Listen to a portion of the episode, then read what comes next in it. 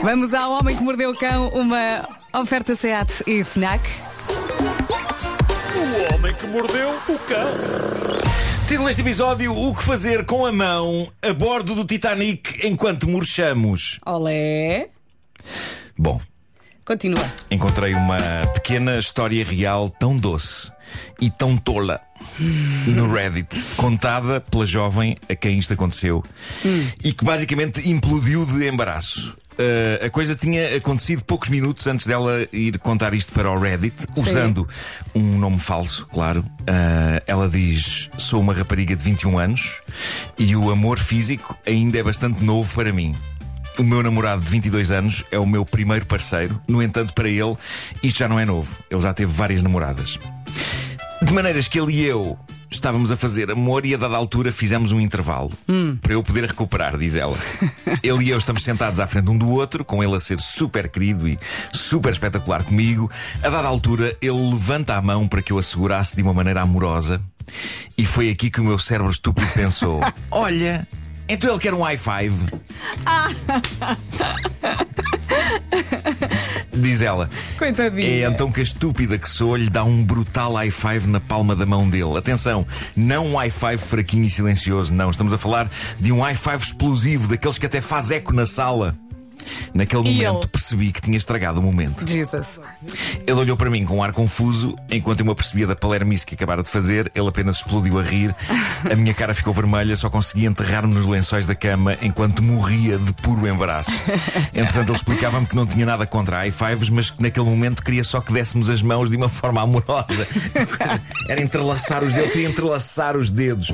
E ela diz: ele consolou-me, disse-me que estava tudo bem e que nunca iria contar a ninguém. Eu continuo super envergonhado disto. Coitadinha. E temo que este não venha a ser o meu único disparate nesta Mas ela relação. também começou a treinar há pouco tempo. Pois é, Não pois é? é.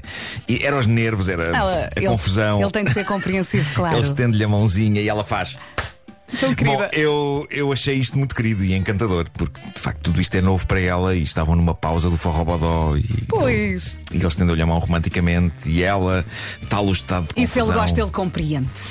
Ela de facto deu-lhe um high five com toda a força na palma da mão dele. N- naquele contexto, eh, é- é- eu acho que é espetacular. Uma- Numa pausa de estarem a levar a cabo o amor. É quase como se fosse um desporto, não é? Bom trabalho! Ganhámos! Dá cá mais cinco! Parece quando, quando estamos a filmar alguma coisa. É isso, é Batem isso. uma palma. Magnífico, magnífico. Bom, e agora ciência.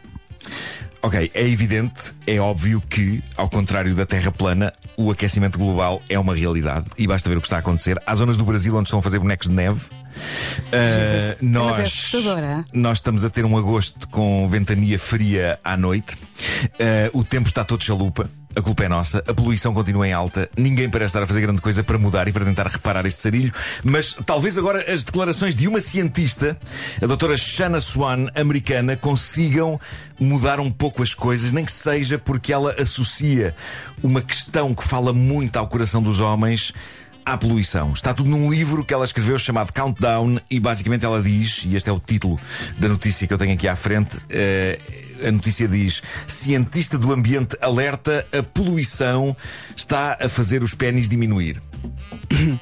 Eu acho isto um título espetacular. Eu também E- acho. E, imagino que alguns dos nossos ouvintes tenham começado a reciclar instantaneamente neste momento. Não, não, agarra. Mal eu li o título da notícia. Sim. Agarra, é um título Agarra, que agarra. agarra. Eu acho que vai, vai mudar as coisas. Este título vai mudar as coisas. Sim. Já há pessoas a separar o lixo neste momento, homens. Ah, mas está tudo explicado no livro dela. Ela associa com números e com factos a poluição provocada por químicos industriais e o tamanho do órgão sexual masculino. Ela diz: o mundo moderno está a alterar o desenvolvimento reprodutivo e a ameaçar o futuro da espécie. E eu consigo agora ouvir o suspiro de alívio de alguns homens ouvintes nossos. Ah, calma, ela quer dizer que as próximas gerações é que vão nascer menos abonadas, que os que já cá estão ficam com o tamanho com que nasceram, não é?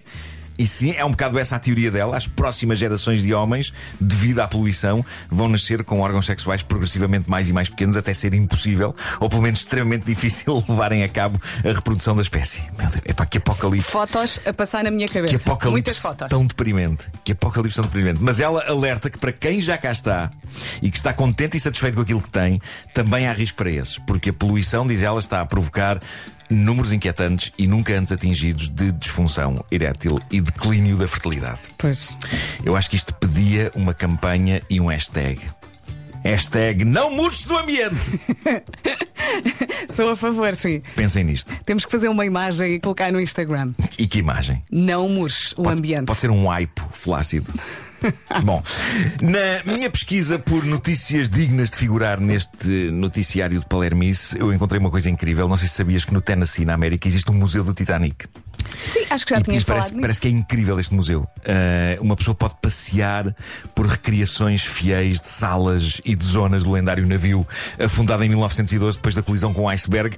E parece que a coisa é mesmo notável. A recriação está super realista. Há algum Uh, palco para abrir os que- braços? Não sei, se, não sei se eles têm isso, se calhar sim, Sim. Se calhar sim, não sei. Mas isto leva-nos à razão pela qual o Museu do Titanic está hoje nas notícias, este realismo. Três pessoas ficaram feridas lá dentro e tiveram de ser hospitalizadas, embora já estejam todas fora de perigo. Porquê? Porque neste fim de semana a parede de iceberg que eles têm lá dentro colapsou durante uma visita. Eu só consigo imaginar as pessoas a pensar: Jesus. Porra! Até aqui. Isto é mesmo uma recriação realista. Como é que será que eles fazem isto? hã? Pois bem, eles não fizeram. A parede, a parede de iceberg do museu é suposto estar direitinha e sossegadinha lá dentro, só para ilustrar o que é Uhum. um iceberg e para que as pessoas possam tocar eh, e sentir o que é. Infelizmente, neste último fim de semana, o iceberg tombou para cima da recriação do navio Ah. e as pessoas apanharam o susto da vida delas. Eh, eu devo dizer, se eu fosse o diretor do museu, eu nunca assumiria que isto tinha sido um acidente. Ah, faz parte do espetáculo. Eu aparecia, aparecia e Aplaudir. dizia. E foi Bravo. assim, e foi assim. foi assim a visita ao nosso museu. Espero que tenham gostado.